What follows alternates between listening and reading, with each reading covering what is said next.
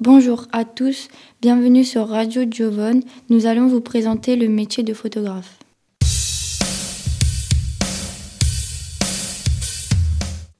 Ce métier consiste à réaliser des prises de vue, effectuer des retouches sur les photos, développer et tirer ses photographies, couvrir des événements particuliers et prendre des photos à des fins artistiques.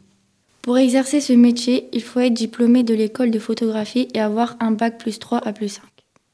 Les compétences requises pour exercer ce métier sont la créativité, la patience et la persévérance. Le métier de photographe demande un sens esthétique certain et un bagage technique. Il faut aussi savoir saisir des opportunités au vol. Au début de sa carrière, il faut être généraliste, ce qui permet de se constituer un réseau pour se spécialiser éventuellement dans un domaine par la suite. Pour finir, un photographe gagne 1900 euros chaque mois.